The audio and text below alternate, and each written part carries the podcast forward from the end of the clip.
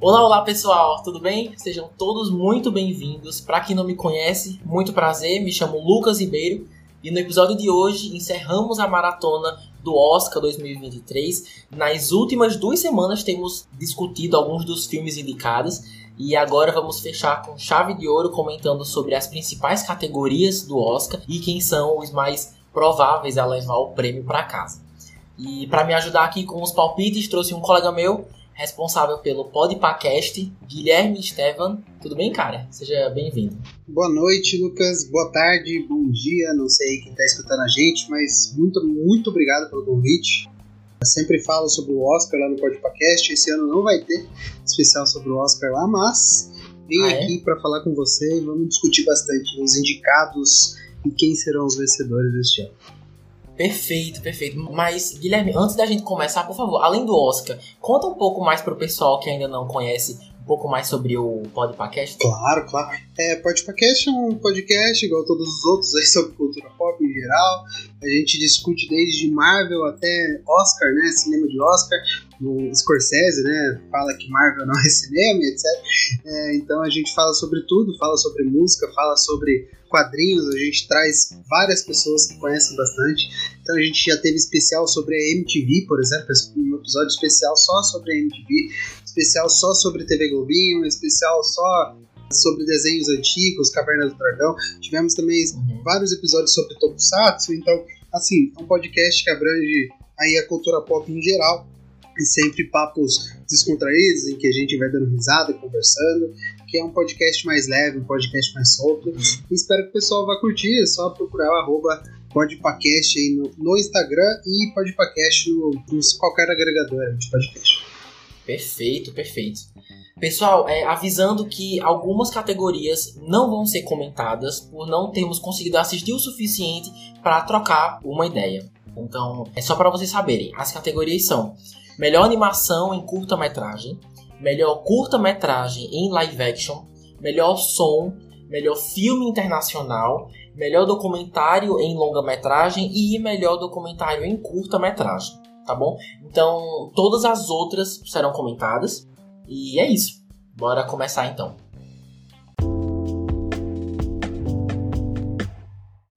Guilherme, eu queria saber se por acaso você acha que esse ano nós tivemos algum, algum esnobado, algum, alguma atriz, algum filme que deveria estar em, em alguma categoria específica, mas acabou não conseguindo.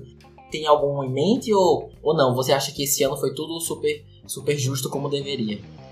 É, acho que eu tenho três pontos para falar sobre isso. Primeiro, Ana de Armas indicada como melhor atriz é ultrajante para as outras atrizes, né? Ah, não que a Ana de Armas seja ruim, mas Blonde é ruim. Então acho que ela não merecia. Quem sou eu para dizer que ela não merecia, né? Que é a Ana de Armas. Mas assim, acho que por Blonde ela não merecia ser indicada a melhor atriz. Por exemplo, a nossa querida Rainha Ramonda de Wakanda Forever seria uma indicação muito mais interessante né, no local da Ana de Armas aí, acredito eu, tá? Ou até mesmo a Viola Davis, é, Mulher Sim. Rei, grande filme, ela manda muito bem, não só no físico, né, que ela tá incrivelmente é, fibrada, sarada, forte, mas em atuação também. Melhor direção, eu acho que faltou o diretor de Elvis, tá? Que eu esqueci o diretor de Elvis. É, é o. Baz Luhrmann, né? Alguma coisa assim. Isso, Baz Luhrmann é o diretor, exatamente, exatamente. É o Austin Butler que é o ator, né? O Austin Butler está indicado. Mas assim, Baz Luhrmann dirigiu, por exemplo, o é o Grande Gatsby aqui no Brasil, não sei. É, o Great é. Gatsby. Bom filme também, mas que o pessoal não deu muita visão na época e dirigiu também Moulin Rouge. Né? Então, assim, é um diretor de grandes espetáculos né, no filme e acho que ele deveria ter sido indicado por Elvis melhor ator coadjuvante, eu sempre vou puxar uma, uma sardinha para ele. Acho que Tom Hanks por Elvis também deveria estar aqui, tá? Tem dois indicados de, de Os Banshees de Inisherin. É, desculpa se eu falei errado o nome do filme. Que é o Barry Cogan, que é um ótimo ator, e o Brendan Gleeson, que é um outro ótimo ator. Mas acredito que né, caberia aqui um Tom uhum. Hanks facilmente. E na categoria melhor filme, eu acho ultrajante. Uh, se o pessoal quiser fazer passeata aí na frente do Oscar lá, acho válido. O Pinóquio, do Guilherme Del Toro, não tá aqui. No caso, indicado ao melhor filme, né? Você fala? Isso, sim, sim, isso. Entendi. Eu acho que ele, sabe, é um filme que extrapola o gênero de animação. Um que ele não é para criança, porque o filme é muito acima e a ideia é muito acima do que ele quer passar. Facilmente estaria lá e facilmente ganharia se tivesse lá. Para mim, né? Claro, uhum. minha opinião. Sim. E acho que é isso, assim, os, os, mais fortes, assim, acho que são, são esses. Bom. Entendi. Cara, achei muito justo suas observações. Eu adorei que você já veio preparado, né? Você já tem alguns em mente aí. É, e eu concordo super com você em relação à Mulher Rei. Eu acho que esse filme deveria ter sido lembrado de alguma forma. Eu acho que ele não tá em nenhuma categoria, mas eu acho que não tá, não. quando a gente for analisando de um em um, aí a gente vai, vai ter, tendo certeza. Mas se eu não me engano, não, não tá em nenhuma. E deveria ter sido lembrado por qualquer coisa, nem que fosse figurino, sabe? Mas eu acho que ele poderia ter marcado presença de alguma forma. Realmente a presença da Viola Davis como melhor atriz ia ser uma coisa muito merecida. Eu, eu sei que esse filme é bem, bem controverso por alguns motivos que, que não cabe muita gente aprofundar aqui, mas eu, eu não me importaria se, se fosse indicado também a, a, melhor roteiro, porque não que a história seja super fiel e foi exatamente desse jeito que aconteceu, mas eu senti que realmente que eu tava, tipo, aprendendo uma coisa nova assistindo, enquanto eu me, me divertia muito, eu acho um filme muito divertido de assistir, e ao mesmo tempo que vocês, pelo menos eu, saí da minha zona de conforto super, sabe? Conhecendo uma história diferente de, de um continente diferente, enfim eu acho que traria uma diversidade muito bem-vinda para os indicados desse ano. Mas assim, além de Mulher Rei, eu acho ultrajante, como você mesmo diz, eu vou aderir ao meu vocabulário, que Avatar não foi indicado ao melhor diretor. James Cameron não foi indicado. Absurdo. Ele não tá, mano, indicado ao melhor. O cara, o cara passa 80 anos fazendo a continuação desse filme e não tá indicado ao melhor diretor, o que eu acho assim um absurdo. Enfim. Outro diretor esnobado foi o Joseph Kosinski, de, de, Top Gun Maverick. Esse cara, ele conseguiu administrar várias sequências no ar, muitas delas que foram reais, que realmente estavam acontecendo no ar, foram filmadas, ele fez tanta coisa diferente Sim, que não se vê todo dia, e ele não foi indicado em melhor diretor, o que eu achei também uma oportunidade perdida. Tipo assim, eu acho que esse filme é tão bom quanto é por causa das sequências aéreas que são super diferentes e super super visualmente cativantes, assim, sabe? E ele conseguiu fazer dar certo. Tudo isso parece ter sido super complicado, realmente deve ter sido. E ainda assim não foi o suficiente para o cara ter sido indicado, sabe? Sim, e, e, e, digo mais ainda: incrível como Tom Cruise não tá em nenhuma indicação de nenhum prêmio. Assim, é, foi o filme do ano, até o Avatar sair, obviamente, né? Depois. Mas como o Avatar já saiu ali no finalzinho, né? Na última semana do ano passado, Top Gun liderou o ano inteiro, um filme que ninguém estava esperando e todo mundo quis assistir. Então, assim, acredito que esnobaram Tom Cruise aí também na, nas categorias de todas as, as premiações. Você acha que ele deveria ter sido indicado a melhor ator? Assim, a gente já viu piores a melhores atores sendo indicados, né? Por exemplo, um exemplo que eu tô dando é o Leonardo DiCaprio ganhar por causa daquele filme dele. É o filme assim que menos ele merecia ganhar. Acho que a pessoa fala isso, normalmente fala isso. Tinha diversos outros filmes que ele deveria ter ganho. Principalmente Titanic, uhum. que ele uhum. também nem foi indicado, se não me engano, né? Sim. Então, assim, o Tom Cruise ele já viveu diversas fases na carreira. Então, digamos que ele já teve a carreira de ouro, a fase de ouro dele, a fase de prata, a fase de bronze. Nada dava muito certo, ele fazia filmes meio genéricos. E agora, Top Gun colocou o Tom Cruise de novo na prateleira de tipo, vou ver o filme por causa do Tom Cruise, sabe? Então, tudo que você citou, aliás, das manobras aéreas, os jatos, a história é muito básica e funciona muito bem. E então, assim, acho que ele merecia. Acho que ele merecia. Entendi. Olha só, interessante. Eu vejo muita gente falando mal da, da, atuação dele em vários filmes, que ele funciona mais como dublê do que de, sabe, pessoa pra Oscar, assim, que realmente vira um camaleão quando vai entrar em, em cena. Mas agora, gente que acha que ele deveria ter sido indicado ao Oscar, cara, essa é a primeira vez, viu? É, sim, o pessoal fala, ah, mas pra ser indicado ao Oscar a pessoa tem que mudar, né? Então, se a gente pegar, assim, os cinco atores que foram indicados, tirando o Bill, o Bill Knight ali, que eu não realmente nem sei que filme que é o Living, peço até perdão aí, porque eu não fui atrás do filme, O Bill Knight é um grandíssimo ator, né? É um dos melhores atores do Reino Unido. As, e o Brandon Fraser, a baleia, por exemplo, ele se transformou, né? Sim. Horas de maquiagem, prótese, etc. O Colin Farrell, ele também já não tá na zona de conforto dele do galã no filme dele, né? O Austin Butler, ele trouxe o Elvis pra tela, e o Elvis é muito forte nos Estados Unidos, então a gente entende porque ele tá aqui. E o Paul Mascal, ele fez um filme que é emocionante, né?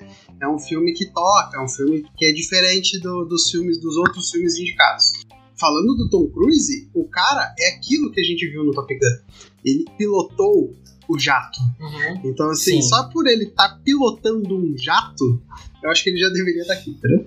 Resumindo, os esnobados foram esses, né? Se, se algum ouvinte quiser opinar também, quero muito saber, corram lá no Instagram, arroba sessão 6 mas vamos seguindo então para melhor filme. Vamos lá então. Melhor filme: Nada de Novo no Front, Avatar: O Caminho da Água, Os Banshees de Inisherin, Elves, Tudo em Todo Lugar ao Mesmo Tempo, Os Fabelmans, Tar, Top Gun Maverick, Triângulo da Tristeza e Entre Mulheres. E aí, Guilherme, quem você acha que leva a maior categoria da noite? Assim, eu não tô numa fase da vida que eu assisto muito drama, tá? Então, Tar, Triângulo da Tristeza e Entre Mulheres, eu não assisti. Eu vi certo, que Triângulo certo. da Tristeza até estreou na Prime, é um. Parece que uhum. o filme ele começa de um jeito e termina de outro, né? Eu vi muitos filmes assim ano passado, acho que tá virando uma tendência, né? O filme dá uma virada no gênero no meio do filme. Acho até interessante. Os Banshees de, do Inisherin e os Fabelmans eu não assisti, mas eu sei muito sobre. Vi trailer, vi entrevista, vi crítica, etc. Acho que são filmes de Oscar, né? Aqueles famosos filmes feitos para Oscar, que sempre vão estar tá aqui, né? Mas assim, se uhum. ganhar no ano que vem, ninguém lembra que foi feito. Sabe aquele filme? Sim, eu sei como é. Então acho que eles estão nessa categoria. Agora, nada de novo no front. Avatar, Elvis, Tudo em Todo Lugar ao Mesmo Tempo e Top Gun Maverick são os filmes blockbusters daí da, da lista, né? E que também a gente sabe que o Oscar coloca alguns filmes para blockbuster, até para atrair o próprio público que foi assistir, é, e também trazer um pouco mais de audiência. Dentre todos os 10 aqui, Elvis e Top Gun e Avatar eu assisti no cinema. É, são filmes extraordinários porque eles se propõem a fazer principalmente Elvis. Elvis me cativou muito e eu virei fã do Elvis de novo, né? Eu já era fã do Elvis. Virei de novo por causa do filme.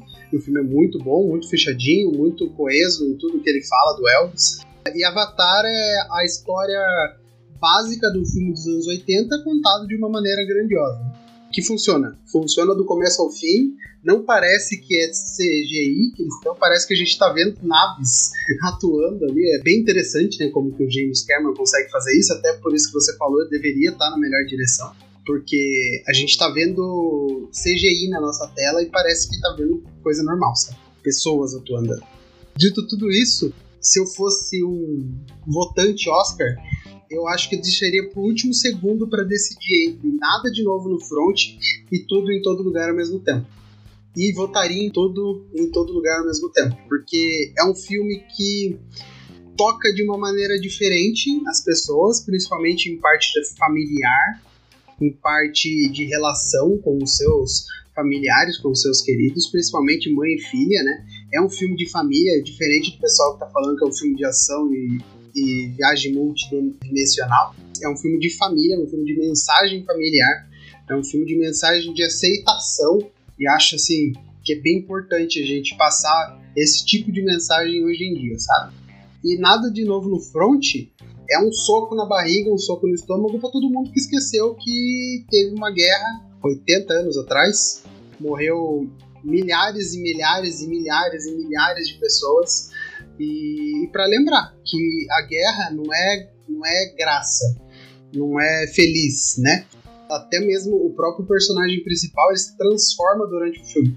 Ele começa feliz, ele começa criança, ele começa adolescente, ele começa jovem, né? Querendo viver a vida, querendo ter uma namorada, querendo impressionar os outros e acaba de uma maneira que ninguém quer, ninguém imagina que a vida acabe daquele jeito. Então, é um soco no estômago, nada de novo no front, e tudo lugar ao mesmo tempo também é um soco no estômago, mas é um filme melhor em questão de tudo, né? Mensagem, roteiro, atuação, e até para quem gosta de ação também funciona, e para quem gosta de um filme totalmente viajado, sem nexo, também funciona, então acho que tudo em todo lugar ao mesmo tempo ganha esse ano. Entendi. Cara, olha, por um lado, eu quero dizer, eu também acho. Porque eu gostei muito desse filme, mas como a, a ideia nessa conversa é tentar acertar, ano passado eu fui muito surpreendido quando o melhor filme foi pro Coda, né? O da menina com a família surda e tudo mais, e ela quer ir pra faculdade de música, alguma coisa assim. E assim, eu gostei do filme, mas eu nunca na minha vida ia adivinhar que ele ia ganhar melhor filme. Então, supondo que esse ano eles façam a mesma coisa, eu vou tentar sair um pouco da caixa, porque se eu não sair, eu vou acabar falando que tudo em todo lugar vai ganhar. E assim, eu soube que o Oscar ele tenta, tenta, né? Entre os indicados, ser muito democrático, tipo, premiar filmes diferentes e, e nem sempre ficar na mesmice. Então, como eu já acho que nas próximas categorias que a gente vai discutir daqui a pouco, tudo em todo lugar ao mesmo tempo vai ganhar, então, para compensar, para equilibrar, eu acredito que ele não vai ganhar nesse, no, no, melhor filme. Então, se eu pudesse chutar, eu chutaria o dos, o dos Benches. Eu gostei do filme, eu achei bacana. Não acho que eu assistiria de novo. É aquele filme fofo que o assunto é muito simples, o tema do filme é muito simples, a história é muito simples, mas que por trás das atuações e, e por trás de cada personagem e do contexto onde esses personagens estão, acabam tendo umas camadas aí de, de, de complexidade e de algumas mensagens envolvendo, tipo, solidão, amor, guerra, amizade, essas coisas. Uhum. Então, tipo, a história é simples, mas tem coisa aí, sabe? E, o, e o filme sabe disso. Trabalha nessa, nessa sutileza. Então, eu quero muito dizer tudo em todo lugar, mas como eu falei, como eu já acho que vai ganhar outras coisas, então eu vou chutar um, um algum diferente aí para ver se vai que, né? Vai que eu acerto. Então, eu vou chutar os benches de Inishiram. É, o único que eu não assisti dessa lista toda de 10 filmes, que é uma lista enorme, é, foi Entre Mulheres. Todos os outros eu conferi. Eu facilmente tiraria uns dois ou três que eu acho que, como eu falei, acho que tem muita, muito filme nessa categoria. Eu não acho que tinha necessidade. É isso. O meu, meu palpite vai para os benches de Inishiro. Maravilha, não. Eu acho que seria interessante premiar eles, mas eu acho ainda que o Oscar vai. Nesse ano ele vai no mais certeiro, assim, pra uhum. todo mundo. Ah, cara, eu espero. Eu ia achar o máximo, eu adorei tudo em todo lugar. Então, seguindo aqui com melhor direção, nós temos Martin McDonough por Os Benches de Inishiram. Temos o, o, os Daniels, que, que é Daniel Kwan e Daniel Schneid. Os Daniels, por tudo em todo lugar ao mesmo tempo. Temos Steven Spielberg por Fablemans. Temos Todd Field por Tar. E Ruben Oslund por Triângulo da Tristeza. Provavelmente errei todos os nomes, mas vocês entenderam o que eu quis dizer. Então, melhor direção. Quem você acha que leva, cara? Pra começar, acho que o Oscar esqueceu que mulher dirige filme também, né? De novo, acho. pois é. é. Exatamente, esqueceu. E inclusive vem esquecendo por um tempo, né? É, acho isso incrível. O negócio é inacreditável. Só pra falar, eu acho que eles só colocaram o Steven Spielberg aí por causa disso. O filme é de, da infância dele, feito para ele, de uma maneira que o Oscar gosta. Hum, exatamente. É, é, o perfil do Oscar, né? É, exatamente. Não tem por que ele não premiarem Steven Spielberg nesse, nessa categoria. Deixa uma indignação aí, porque eu acho que a categoria não devia ser assim, tá? Mas, então, então você acha que eles vão certeiro nessa também? Que eles vão pegar o, a isca? Sim, sim. Acho que esse aí não tem pra onde correr, não. Eu não assisti os Fablemans, mas tenho certeza que é um filme Oscar, é. né? É um filme que, que não sai, né, desse, como falar, desse método, Sim, né? Um método da Oscar. Fórmula, né? E é Spielberg, gente, eu não tô criticando o Spielberg, entendeu? Eu estou criticando que acho que deveria ter uma diversidade maior na, na lista. A diretora do Mulher Rei, por exemplo, deveria estar tá aí. Com certeza. Então, assim, acho que vai para ele. Cara, Steven Spielberg é muito talentoso, isso é uma frase muito óbvia de ser dita, mas se ele ganhar por esse filme, eu, vou achar ridículo, porque é um filme não só para falar dele, mas para falar da indústria do, do cinema, né, de Hollywood. Então, é óbvio que ele ia marcar presença porque o Oscar adora filmes que falam deles mesmos, né? É, então, assim, faz né? sentido, mas eu acho que é, essa é o tipo de categoria que tudo em todo lugar ao mesmo tempo merece muito mais ganhar. E eu acho que, tipo assim, criativamente eu acho que você concorda comigo, mas eu sei que você tá falando dos Fablemans mais, mais indo pro lado previsível Sim, do que sim. o Oscar sempre faz, né? Tipo assim, o- é, tudo em todo lugar é foi o filme do ano, basicamente. Claro que teve também Top Gun, teve Avatar, mas que tem conquistado, pelo menos nas últimas semanas, nos últimos meses, as premiações é tudo em todo lugar ao mesmo tempo, porque ele tenta inovar em várias formas, tipo atuação, direção, criatividade, tá em todo lugar. E eu não acho que isso seria possível sem a direção, sem os Daniels. Então, eu acho que se tem um ano pra eles ganharem, o Oscar é esse, de melhor direção. Eu acho que o trabalho deles foi incrível. Tipo assim, o, o trabalho dos outros até que tá legal. Por exemplo, o Triângulo da Tristeza é cheio de comentário social, eles fazem umas coisas muito criativas também, mas esse é o ano deles, né? O ano dos Daniels. Então eu espero muito que Steven Spielberg não seja premiado, pelo menos não esse ano. Se próximo ano ele, ele fizer outra coisa extraordinária, assim, uma coisa super diferente, eu vou achar o máximo. Mas pelos Fablemans, esse, eu não acho que esse filme deu exatamente o que eu queria, sabe? O filme Sim. é mais sobre, tipo, é um caso de família, mano. É sobre, é, é, ah, mas será que a mãe traiu o marido? Que não sei o que lá. E como é que o Steven ficou quando ele era criança? Nessa época. Sendo que, tipo, o protagonista desse filme é o cara que, tipo, fez Tubarão, mano. Ele fez filmes icônicos e o filme não aborda isso, que era justamente o que eu mais queria ver, tipo, como que ele abriu o caminho pra Hollywood, entendeu? Mas ele, ele foca em umas coisas que, tipo, não, me- não me interessou muito, sabe? Acho que o filme já começa errado de em fazer um filme que é biográfico do Steven Spielberg e não, não falar é um filme biográfico sobre o Steven Spielberg, sabe? Todo mundo sabe que é sobre a vida dele. Todo mundo fala que as entrevistas são sobre ah, o Steven ficou tão emo- emocionado contando aquela parte da vida dele. Mas não é um filme biográfico sobre a vida dele. Igual escrever um livro sobre o Pelé e falar que é um livro sobre um jogador de futebol. Entendeu?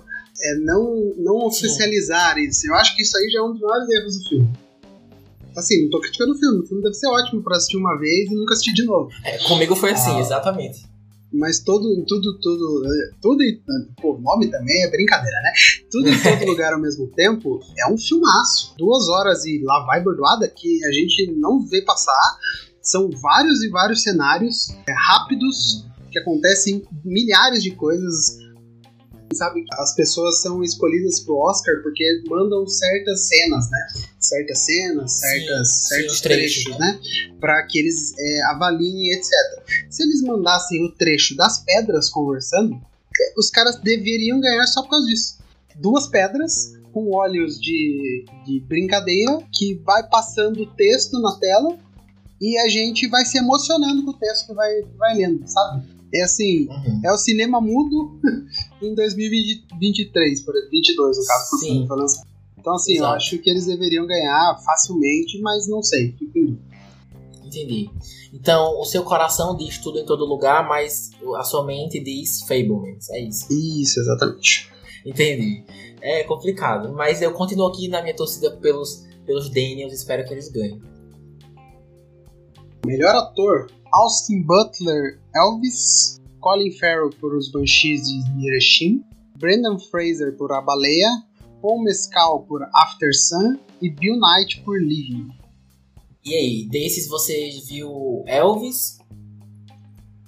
Só?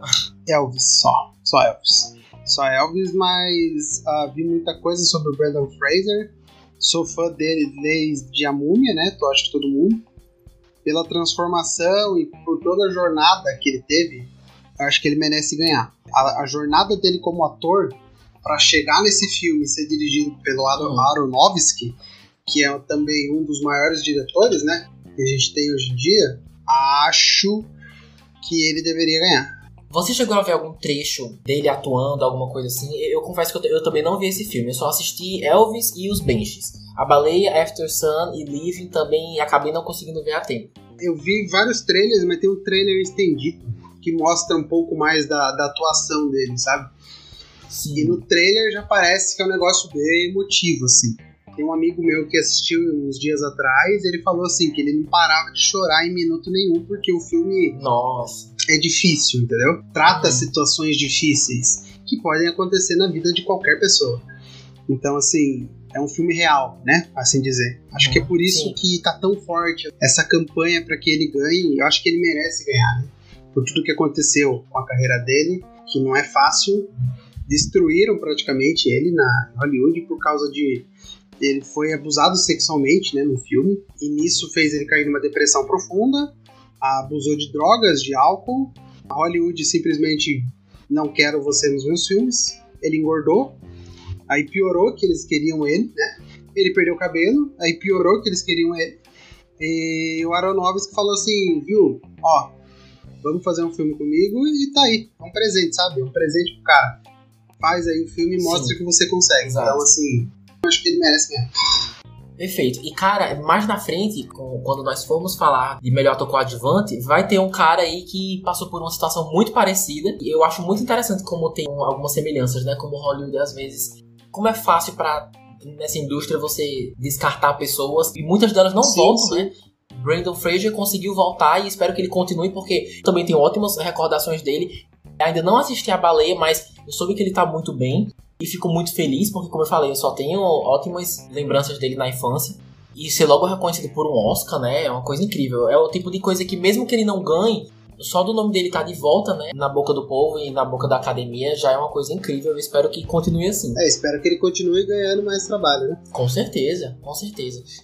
Por eu não ter assistido, eu não acho muito justo eu votar na Baleia, After Sun ou Living, mas eu fico muito feliz também pelo Paul Mescal, porque eu já vi uma série com ele que foi muito boa e ele ter ganho um reconhecimento por um filme, eu achei muito bacana. Também é outro que eu espero que continue ganhando trabalho. Nesse aí já, já ganhou, né? Esse aí ele vai estar no próximo Gladiador. É mesmo? Ele é o gladiador do, do próximo Gladiador. Que massa, mano. Ah, É, fico então feliz, fico feliz. já deslanchou já.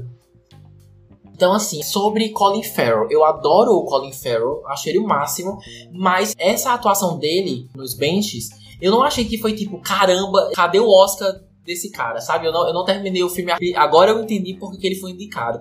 Não, tipo, ele tava bem, o filme é bom, a atuação dele é boa, mas pra melhor ator, eu, eu não sei se, se eu daria o Oscar, sabe? Eu acho que é o tipo de caso que só dele ter sido indicado já é um reconhecimento suficiente. Então, assim, eu realmente por falta de, de opção, eu vou, eu vou votar no Elvis. No caso, no, no Austin Butler, né? Eu não amei o filme. Eu tive uns problemas com a edição. Eu, eu achei. Parecia um trailer, o, o O filme inteiro. começo do filme é confuso demais. É, Não sei se você foi no cinema assistir, mas no cinema Foi. eu fiquei tonto. Eu fiquei tonto. foi. Por muito tempo parecia que eu tava assistindo um trailer do Exato. filme, sendo que um trailer tem. é, é, Foi muito estranho. Mas eu não posso negar que, tipo, você sente, pelo menos eu senti que ele deu a alma dele pra ser o mais parecido possível, de todas as formas, com o Deu, Elvis. deu. É tanto que ele até tá virando meme porque ele, tá até hoje falando com a voz do Elvis. Mas, Exato. enfim. Eu não sei se você viu, mas também, claro, até pra promover o filme no Oscar, né? Lançaram um vídeo Ah, dele cantando a Sim, música, né? sim. Na cena que ele tá gravando com a voz dele, né? Saindo a voz dele. E é incrível. É incrível, cara. Sim, Então, ele merece também, mas acho que o Brandon Fraser merece mais. Isso de merecimento. justo. Não, mas eu tô muito curioso pra assistir a baleia. Eu, eu quero ver se eu assisto antes do Oscar acontecer, né? Mas por hora eu vou acabar voltando no, no Austin Butler porque eu achei a performance dele dos pontos mais altos do filme, independente de, de qualquer coisa. Então, meu voto vai ser nele aí. Seguindo agora com melhor atriz, nós temos Kate Blanchett por Tar, Ana de Armas por Blonde, Andrea Riseborough por To Leslie, Michelle Williams por Fablemans e Michelle Yeoh por Tudo em Todo Lugar ao mesmo tempo. Aí eu te pergunto, Guilherme, quem você acha que vai ganhar e por que a Michelle Yeoh? É, é ela mesma, né? porque, porque simplesmente ela é a Michelle Yeoh. Acho que não tem definição melhor. Michelle Yeoh devia ser adjetivo de qualidade, entendeu? Nossa, como você tá Michelle Yeoh hoje. Adorei, não, mas realmente eu acho que o nome dela já devia ser o argumento do porquê que ela devia ganhar, né? É? Não, é, realmente ela tá muito, muito bem. E assim, uma coisa que eu tenho aprendido pesquisando e estudando sobre cinema, muita gente, inclusive, até nem sabe disso, mas é, o Oscar premia não necessariamente a melhor performance, como eu acho que deveria fazer, mas também quem merece naquele momento, sabe? Tipo, quando as pessoas estão, estão indicadas, elas são avaliadas não só Sim. pelo que elas trazem pelo filme em que elas estão indicadas, mas pela toda a, a trajetória delas. O Oscar adora uma, uma história fofa de, de superação ou de ou, ou então, sabe, alguma coisa que comova as pessoas. E a Michelle Yeoh, ela já passou por muita coisa e, e sem saber direito se ela ia voltar é, a, a, ganhar o prestígio que ela uma vez já ganhou, né? Eu acho que essa é a vez dela, né? Porque uma coisa que eu aprendi foi que o Oscar, ele também premia a pessoa da vez. Quem é a pessoa da vez dessa vez, entendeu? Então, por exemplo, é, Ana de Armas, Kate Blanchett, a Michelle Williams, todas uhum se eu não me engano, já foram indicadas antes. Kate Blanchett, eu acho que ela já até ganhou o Oscar. Então, assim, é, são pessoas que a gente consegue imaginar estando presentes nos próximos anos. A Michelle Yeoh é aquela pessoa que chegou e marcou o Oscar, entendeu? Então eu consigo imaginar facilmente ela, ela ganhando por, por ser a vez dela, olhando para trás em, em, toda a trajetória dela, sabe? Tipo, essa é a vez dela ganhar agora. Concordo. Concordo, assim embaixo e é isso aí. e mais uma coisa, só comentando ainda sobre Blonde. Eu fui assistir o filme sem saber de quase nada da vida da Marilyn Monroe. Eu sei que é um crime, eu deveria saber, e eu ainda não pesquisei o suficiente, deveria. Mas eu não achei o filme ruim, um desastre, como as pessoas acharam. Provavelmente porque eu não sei muito, eu não sabia muito sobre a vida dela quando eu fui assistir. Então eu não sabia muito o que comparar, o que era fiel, até que ponto o que eu tava vendo era fiel ou o que era ficção. Eu adoro a Ana de Armas, desde Entre Facas e Segredos, eu acho ela, tipo, eu fico sempre de olho nela. E nesse filme, eu gostei muito da performance dela. Eu acho parecido com o Austin Butler do Elvis nesse sentido. Tipo, o filme em si não me agradou muito, mas a performance do ator protagonista, o ator atriz protagonista, é um dos pontos positivos. Ela já fez filmes melhores, mas eu fico feliz que eu não sou a única pessoa que, que acredita que a performance dela tenha sido um ponto positivo para o filme, sabe? Eu gostei, eu gostei dela. Eu achei ela, achei que ela foi bem. Assim, ela foi indicada ao Framboesa também, né? Pelo mesmo filme, mas isso também não quer dizer nada, né? Porque o Framboesa também é uma várzea total. É...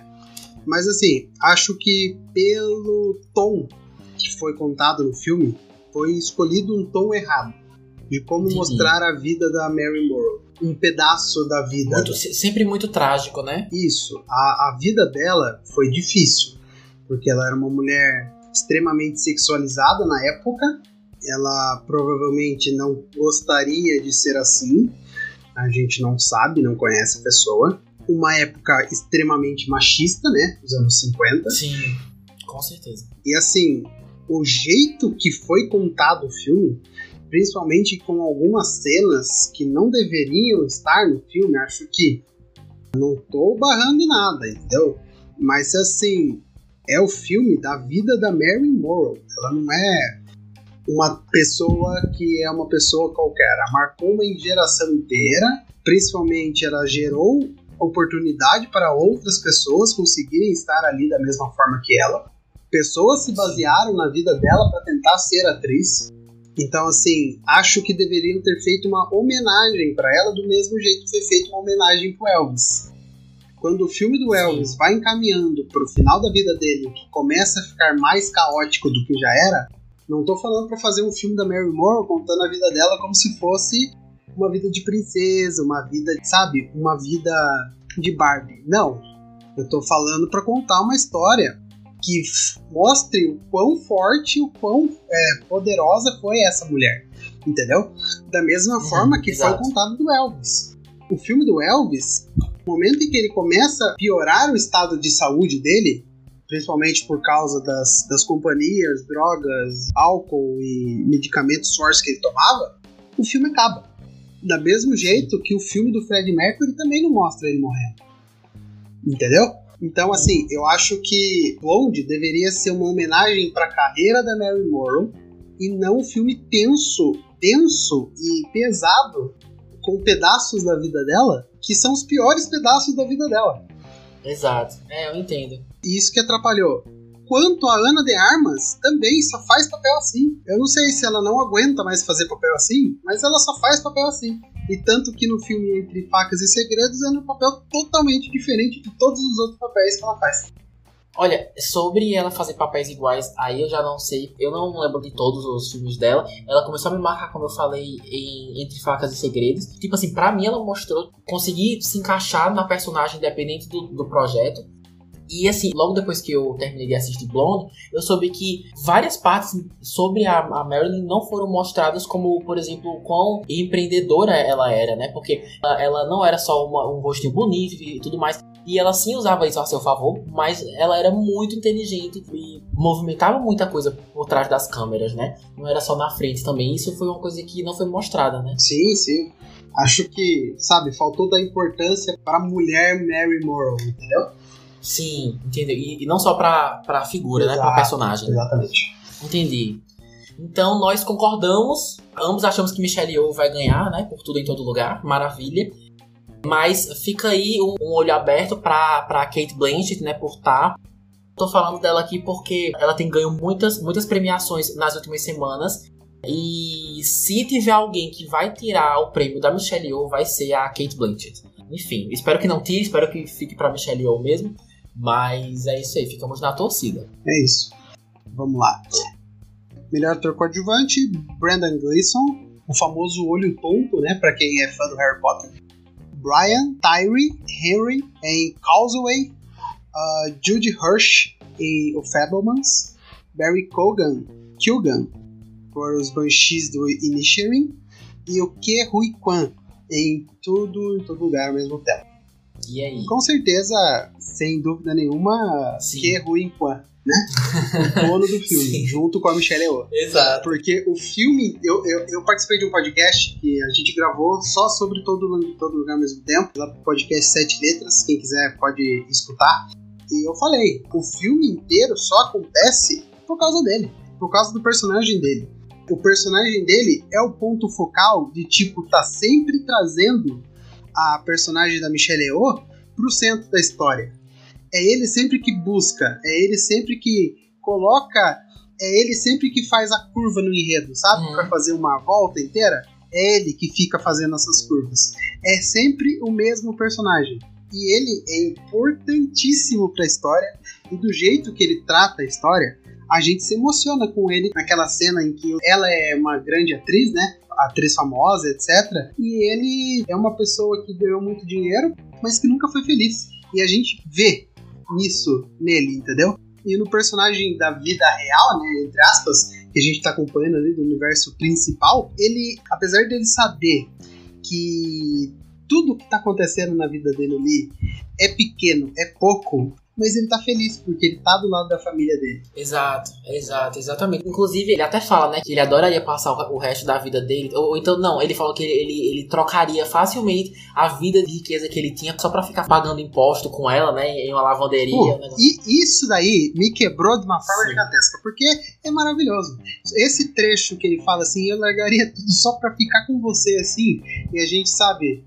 É, ser feliz mesmo que não tivesse dinheiro, mostra o quão importante esse personagem é e o quão importante esse filme é para mostrar o quanto importante a família é para as pessoas em geral. Cara, eu, eu concordo. E se, ele não ganhar, é golpe, é golpe. não, mas ó, escuta só, eu tô muito entre ele, o, o Kei Kwan, e o, e o Barry Keegan, porque ele me surpreendeu muito. Tipo assim, eu, eu, já gostava do cara, eu já tinha visto os projetos com ele, que eu achei ele muito, muito bom, muito talentoso ele é um ótimo personagem nos benches. Ele, tipo assim, cada personagem mostra em algum momento um pouco sobre solidão, porque eles estão em uma ilha, sabe? E tem uma sequência que ele simplesmente pergunta para uma personagem e detalhe que eles têm um sotaque muito local, sabe? É uma coisa muito, muito, eu acho muito, muito fofo. É ele perguntando, tipo, do nada, se não existe a possibilidade, se ela nunca consideraria sair com ele. Aí ela falou não. Aí depois ela falou, não, é, não, é verdade, eu sei, eu sei, eu sei. Mas por quê, né? Aí ele fica, tipo, querendo sair com ela e tudo mais. E tentar ter algum ponto positivo sobre uma futura vida amorosa de sucesso, mas não com essa moça que ele tá conversando. Aí fica aquele clima meio triste. E aí, essa cena, eu acho que ele foi muito boa. Ele todo falando sem jeito. O personagem dele é muito meninão, sabe? E, enfim, eu gostei muito. Fico muito feliz que ele tenha sido indicado. Mano, o cara é o Coringa, o cara é um eterno na Marvel e agora ele foi indicado a um Oscar de melhor ator coadjuvante. E assim, para mim ele já, né, tipo, ele trabalhar, ele vai, né, pelo resto da vida. Tô feliz por ele, mas eu vou ter que concordar com você, o, o Huai Kwan, por tudo em todo lugar ao mesmo tempo, ele tá excelente no filme. Concordo que ele é um dos pontos altos, gostei muito dele. E também, assim como a Michelle Yeoh, principalmente ele, inclusive, é que nem a do a história do Brandon Fraser, é um comeback, mano. Ele apareceu em um dos filmes aí de, de Indiana Jones, fez, fez o maior sucesso quando ele era criança. Nunca mais apareceu em Hollywood, ele até já, já deu várias entrevistas sobre isso. A própria indústria, que é Hollywood, fez ele se questionar se ele ainda tinha alguma coisa para oferecer nas artes.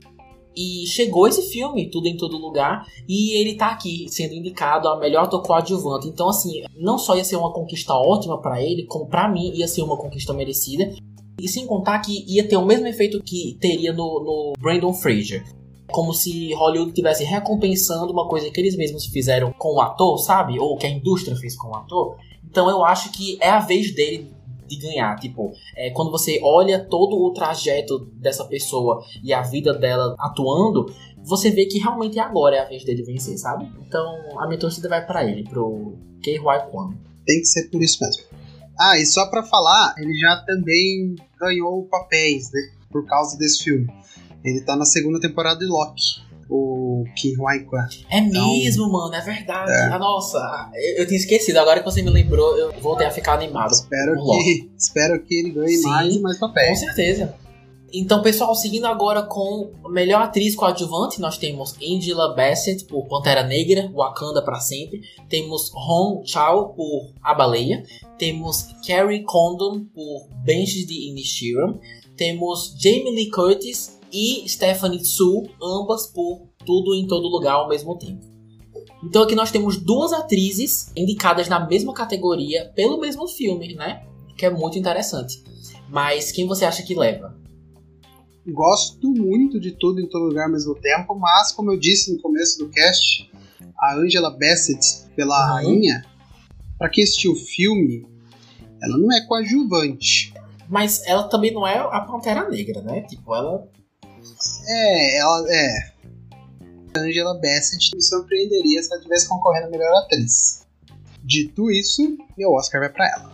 Uhum. O discurso dela na ONU é gigante. A Jamie Lee Curtis e a Stephanie Su mandam muito bem também. A Jamie Lee Curtis, pra fazer filme assim, ela é perfeita. A, a cena da, das mãos de salsicha. Sim, tudo, mano, é tudo. É, é incrível, é incrível. E a Stephanie Su, ela tá começando a sua carreira ali em Hollywood, né? Ela já fez várias coisas com a Michelle Yeoh, principalmente. Ela vai fazer um novo filme, se eu não me engano, com a Michelle Yeoh, uma nova série, não me lembro agora. Não me lembro agora. Então, assim, ela tá muito no começo ainda. E eu acho que o personagem dela, apesar da filha, né? Ela é a filha do filme, é muito importante. Mas eu ainda acho que ainda dos personagens ali é a que menos baqueia, né? Então, assim, meu Oscar iria para Angela Bassett e ali concorrendo com ela a Jamie Lee Curtis. Cara, eu, eu concordo com você. Como eu também falei no começo, o Oscar, ele, quando pode, tenta premiar de uma forma democrática ou então perto disso. Essa é uma categoria que eu imagino tudo em todo lugar ao mesmo tempo não ganhando e dando vez para outra atriz que mereça mais. E eu concordo que Angela Bassett ela fez um trabalho fenomenal, foi um, um dos pontos altos no filme. Muito foi exigido da personagem dela pela situação em que ela estava como mãe, né? Por ter perdido o filho e tudo mais, e ser uma rainha. Tipo, a, a personagem foi colocada em uma posição muito interessante e ela conseguiu entregar tudo. Eu imagino como deve ter sido exigente, né? Tipo, esse papel para ela, mas ela ainda conseguiu. E, logo quando você vê o primeiro trailer, você já sente que ela vai ser um diferencial para a história e ela foi. Então eu, eu, ia gostar muito que ela fosse indicada a melhor atriz coadjuvante. Indicada não, que ela vencesse e melhor atriz coadjuvante. Então eu concordo com você. É isso. Vamos lá. Uh, melhor roteiro original. Martin McDonough? McDonough? Faltou um nome ali, né? McDonald's. faltou, faltou. uh, para os Banshees de Inisherin. Os Daniels, por tudo em todo lugar ao mesmo tempo. Steven Spielberg e o Tony Kushner para os Fablemans. Todd Field por Tar. E o Ruben Odsland por Triângulo da Tristeza. Uh, já faço uma crítica. Hum. Pega o melhor roteiro original e pega melhor diretor e são os mesmos caras. São as mesmas pessoas. São, é verdade. Diversidade, Oscar, 2023, pelo amor de Deus. É, Exato. outro ponto, Steven Spielberg também estava muitos anos sem escrever, né? Roteiro. É, se eu não me engano, Soldado Ryan, posso estar falando bobagem, mas ele estava muitos anos sem escrever. E ele voltou agora, né? Assim, é o filme da vida dele, então acho justo, tá? Ah, agora, só teve esses cinco filmes no ano? Não, olha, ô Guilherme, eu não acho justo, não. Eu discordo de você. O homem teve um tempo pra escrever sobre a vida. Ele, mais do que ninguém, sabe como que foi a vida dele. Aí ele vai, ele investe mais tempo falando sobre como foi o primeiro beijo dele e se ele como É. foi fazer tipo, um tubarão, velho. Eu não consigo superar isso, sabe? Ele escolhe priorizar umas coisas que não me interessam de forma alguma. Tipo, quando você fala, venha ver o filme sobre a vida do Steven Spielberg se apaixonando por cinema e, e conhecendo Hollywood. E você passa mais tempo vendo casos de família Então, mas é esse que é o problema do filme. Eles não falaram que era um filme da vida do Steven Spielberg. Em nenhum momento tá falando assim. O pôster do filme tá falando a- o filme da vida do maior diretor de cinema de todos os tempos. Não tá, entendeu? Eles, eles venderam o filme de uma forma e Entendi. o filme é outro, entendeu? E concordo com você. É, ele deveria contar pontos importantes da vida dele. Assim, como eu disse, é um filme para Oscar, entendeu? Sim. Por isso que ele tá aí. Por isso que ele tá aí. Por isso que ele foi feito, entendeu? Então você acha que ele leva não só direção como o melhor roteiro original? Ah, não sei. O melhor roteiro original é que tudo em todo lugar ao mesmo tempo acontece muita coisa, né? É um roteiro Sim. diverso, né? Sim. É um roteiro difícil. E os Banshees também é um roteiro difícil de escrever, né? Porque você tem que ser dramático, contando num período de história dramática e ter um pouquinho de graça, né? Não é, não é coisa. Nossa, que coisa, né? Que roteiro.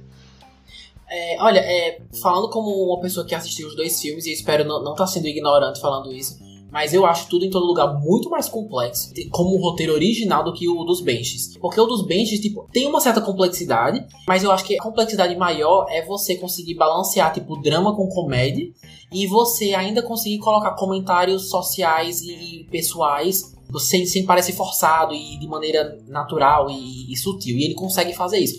Mas assim, quando você para, tipo, quando se passaram 15 minutos de filme e você percebe que o filme é sobre dois homens de meia idade, É. que um fica triste, que o outro não quer mais ser amigo dele, e o filme é isso. Eu, não quero parecer ignorante, mas eu gosto de pensar que dá pra se fazer um roteiro desse numa.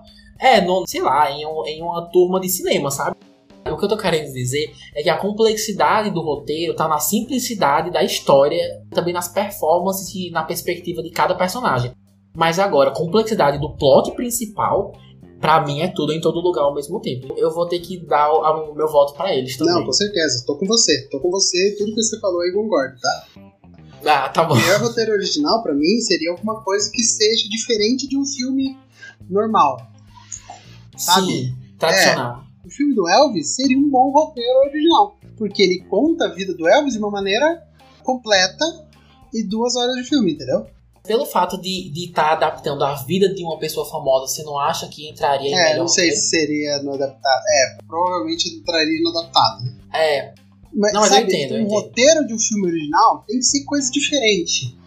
No meu caso, entendeu? O Triângulo da Tristeza, Sim, sim. como eu falei, é um filme que ele vai para um gênero e ele transborda para outro gênero no final. Então, assim, é um roteiro diferente. Agora, os Fabelmans, biografia. Tá, biografia de uma pessoa, né? O filme é bom, pode até ser bom, mas os Banshees de, entendeu? É tudo que você falou. Sei lá, cara, não tem outro filme pra indicar? É, não, eu entendo, eu entendo. Eles poderiam ter usado e diversificado muito Sim. mais, né? Nessa categoria. Eu concordo, concordo. Mas o seu voto vai pra quem mesmo? Pra os Fablemans? Tá, os Daniels. Ah, os os Daniels? Ah, perfeito. Então a gente concorda. Perfeito. É isso, é Mas, cara, só, só antes da gente ir pra roteiro adaptado, eu não subestimo, tá? Nem o Triângulo da Tristeza. O, o- o do Triângulo é o tipo de filme que ele é muito ousado, ele é muito ácido, ele é uma sátira, então ele, eu acho ele bem diferente. Então, recomendo muito que você assista. É o tipo de filme que até as moscas presentes em, em uma cena que estão incomodando as pessoas no navio, até isso pode ser é, associado a uma metáfora de uma crítica social, entendeu? Então, tipo assim, é o tipo de, é o tipo de roteiro que os mínimos detalhes são pensados para que para que traga muita complexidade em relação à metáfora e, e comentário sociopolítico. Então eu, eu acho, o roteiro, acho o roteiro bem inteligente, talvez até, até mais do que eu consegui absorver. Eu não, eu não subestimo, eu não duvido. E tá, eu não gostei muito, mas o, o motivo pelo qual eu trago aqui é porque tá, muita gente acha que é baseado em uma pessoa real e não é, mano. Tá, é sobre a vida de uma. Eu, eu, esqueci o nome da profissão que é dela. É, enfim, é sobre uma mulher famosa e eles mostram a história dela, sendo que é 100% inventado, mano. Eles não, tipo, eles não se basearam em ninguém. Pelo que eu entendi, essa mulher não existiu e eles mostram um escândalo envolvendo a vida dela e tudo mais quando você assiste, realmente parece que você está se informando sobre a vida de, ou, ou, então a queda de uma pessoa importante no mundo da arte ou que um dia foi importante. Mas quando você vê, tipo, foi tudo inventado, é um roteiro original, essa pessoa não existe, entendeu? Por essa criatividade e ousadia, eu, eu não duvido que Tai e Triângulo da Tristeza também leve. Mas eu concordo com você que se não for tudo em todo lugar, tem alguma coisa errada aí, entendeu? Tem... Golpe esse lugar. É um golpe, exato. Se não for tudo em todo lugar, tá errado. É basicamente isso. Então, acabamos de melhor roteiro original, seguindo por melhor roteiro adaptado. Nós temos. Eu vou falar só os primeiros nomes: Edward, Leslie e Ian por Nada de Novo no Front. Nós temos Ryan Johnson por Glass Onion, que lançou recentemente na Netflix. Temos Kazuo Ishiguro por Living. Nós temos Eren, Eric e Christopher por Top Gun Maverick. E temos Sarah Polley por Entre Mulheres. Basicamente, os filmes são, é, só recapitulando: Entre Mulheres, Top Gun Maverick, Living, Glass Onion e Nada de Novo no Front. Cara, você sabia que para um filme ser indicado em melhor roteiro adaptado, ele tem que estar tá adaptando alguma coisa, obviamente, né? Sendo que nós temos aqui, eu não sei se você sabe disso, mas nós temos Glass Onion e temos Top Gun. Que não estão adaptando nada. Eu, eu, achei muito estranho. Tipo, por que, que esses dois filmes estão nessa categoria e não roteiro original? Aí eu descobri que se os filmes forem continuações de outros filmes já existentes, ele se encaixa em melhor roteiro adaptado por ele ser considerado uma adaptação do primeiro filme. Ah, Estranho, né? entendi. né? Estranho mesmo. Apesar de ser uma nova história. Pois é. Quem você acha que leva? Melhor roteiro adaptado? Como eu disse, eu acho que Nada de Novo no Front é um filme de vida, assim, sabe? Filme para aprendizado. Então eu daria para ele melhor roteiro adaptado. Até porque ele já é de um filme, né, dos anos 50. Sim. Adaptação, né? Um novo, uma nova versão, um remake. O filme dos anos 50 foi feito por americanos. E esse filme aqui foi feito por Sim. alemães. Sabe? Contando a história da Alemanha. Então, assim, é pior ainda, uhum. entendeu?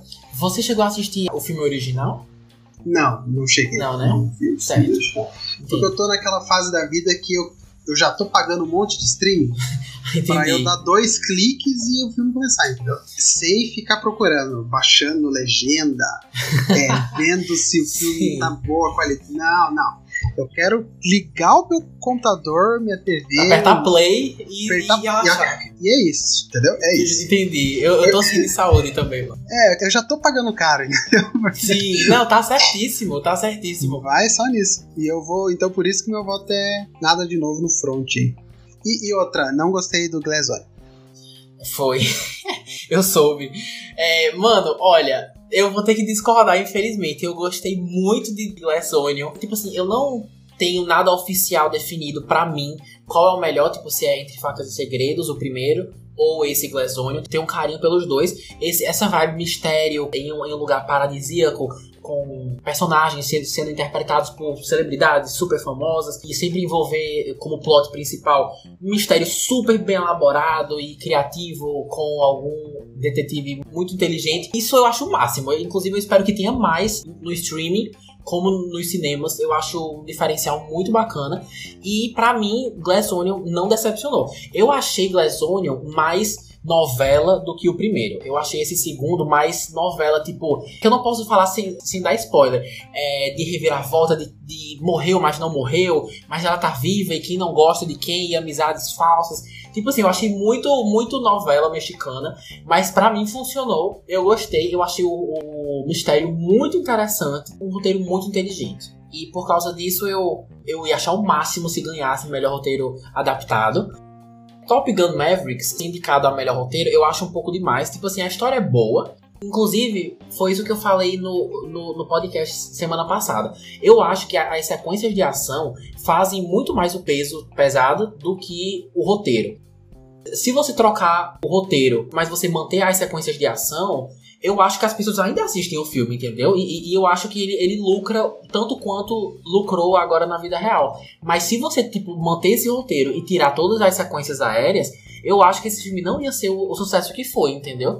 E é por isso que o melhor roteiro original para Top Gun eu acho um pouco exagerado. Mas apoio muito Glass Onion. Então, então é isso. Então eu fico no Glass Onion e você nada de novo no Nada front, de novo né? Isso. Certo. Seguimos então com melhor fotografia, né? Melhor fotografia. James Friend, por Nada de Novo no Front. Darius Conde, por Bardo, Falsa Crônica de Algumas Verdades. Mandy Walker, por Elvis. Roger Dickens, por Império da Luz. E Florian Hofmeister, por Tar. Nomes difíceis, difíceis. Muito, muito. Deve ser algum pré-requisito, mano, pra você ser indicado. Você tem um sobrenome complicado, alguma coisa assim. Deve. Pois é. é. Assim, Nada de Novo no Front, Bardo e Elvis foram os filmes que eu assisti. Certo. Dos três, ótimas fotografias. Bardo é um filme difícil, muito difícil, até por isso que ele nem tá indicado em outras categorias, acredito, porque acho que o pessoal que vota no Oscar nem terminou o filme. A fotografia é linda, mas é um filme muito difícil. Nada de novo no front, a fotografia é maravilhosa. Ele pega ângulos de câmera assim que a gente nem acredita, sabe? A ambientação do local Sim. é muito bem feito. E Elvis é incrível, né? É incrível, a gente parece que tá num show.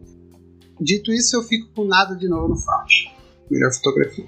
Cara, concordo 100% com você. Quer dizer, concordo até certo ponto, porque eu não assisti esse filme do Bardo, então eu não sou a melhor pessoa pra opinar sobre. Mas eu, eu concordo quando você falou nada de novo no front. Eu achei que ia ser mais divertido de assistir. Eu sei que é estranho falar disso de um filme de guerra, porque eu já esperava que fosse um filme pesado e tudo mais, mas filmes como, por exemplo, Até o Último Homem e 1917 também foram filmes de guerra tristes e realísticos até um certo ponto, mas que eu me senti muito mais entretido e achei muito mais divertido de assistir. Nada de novo no front, eu achei muito explícito e, triste pra mim, sabe? Tipo, pra mim pessoalmente. É, é muito Triste, depressivo é esse filme. Mas uma coisa que eu não É, vou negar é que a fotografia é uma das melhores coisas desse filme. Tipo assim, entre um, uma- um braço partido no meio e uma cabeça explodindo, tem umas árvores lindas que aparecem ali, A sabe? cena da. Puxa, do inverno, Mano, lindo, lindo, lindo. Aquela floresta lindo. com as árvores altas. apesar do que, que acontece, né? Mas. é- Exato. Eu acho até uma escolha intrigante você trazer uma beleza tão interessante pra um filme tão triste e que o que tá acontecendo na história não é bonito, mas o que eu tô vendo é, sabe? Tipo, eu gostei muito, a fotografia é muito bonita.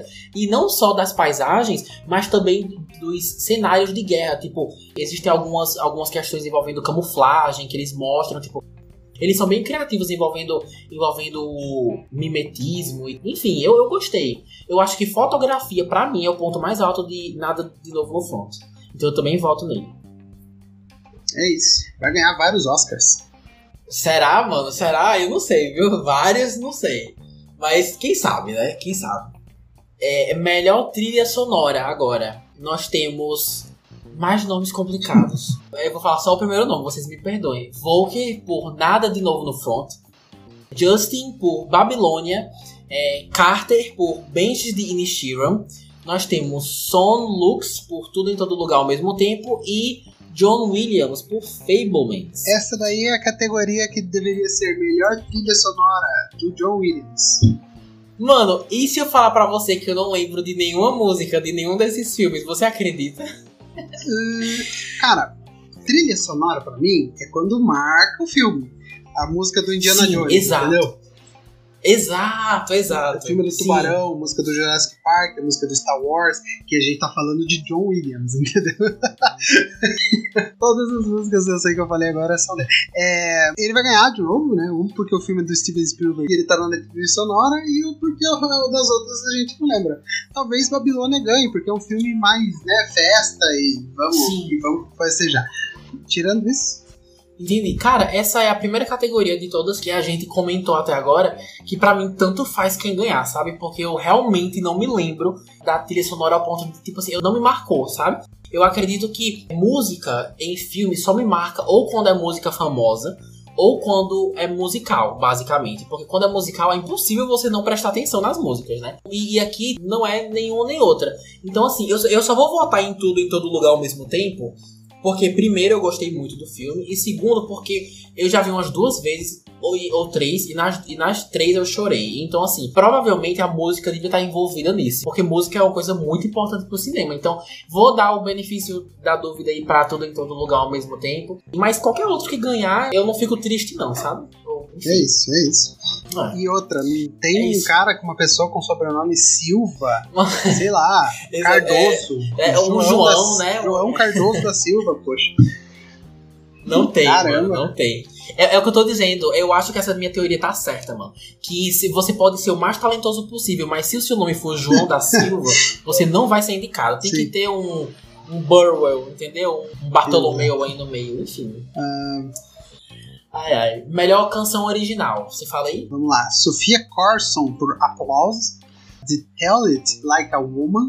Lady Gaga, Hold My Hand, Top Gun Maverick. Rihanna, Lift Me Up, de Pantera Negra, Wakanda Forever.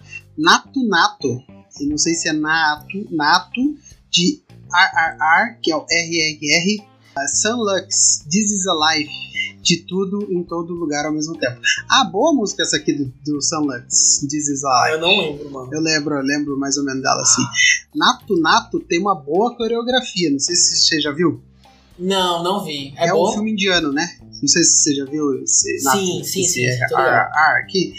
É, tá na Netflix, então acho que é um dos, dos filmes de Oscar que é um dos mais fáceis pra assistir.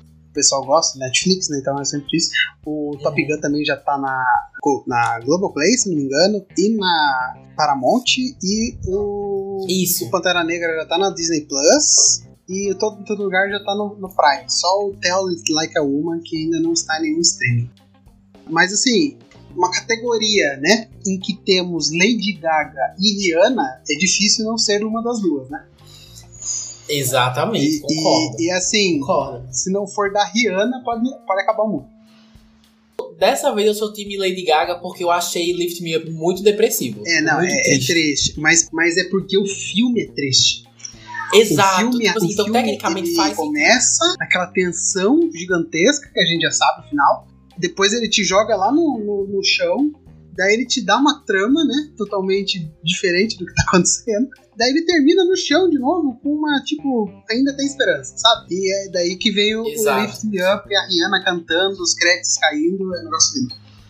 É, assim, eu continuo com Hold My Hand, porque assim, não só eu consigo me imaginar escutando várias vezes, porque é o meu estilo de música, mas também eu acho que tipo, pela letra e tudo mais, eu acho que se encaixa muito bem com a vibe patriótica de Top Gun, sabe?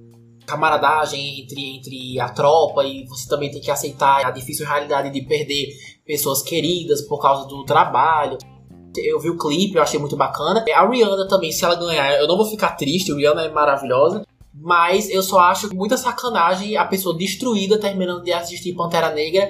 Aí chega a Rihanna, lift me up, aí você já tá na. Sabe? É, é pra terminar no fim, no fim mesmo.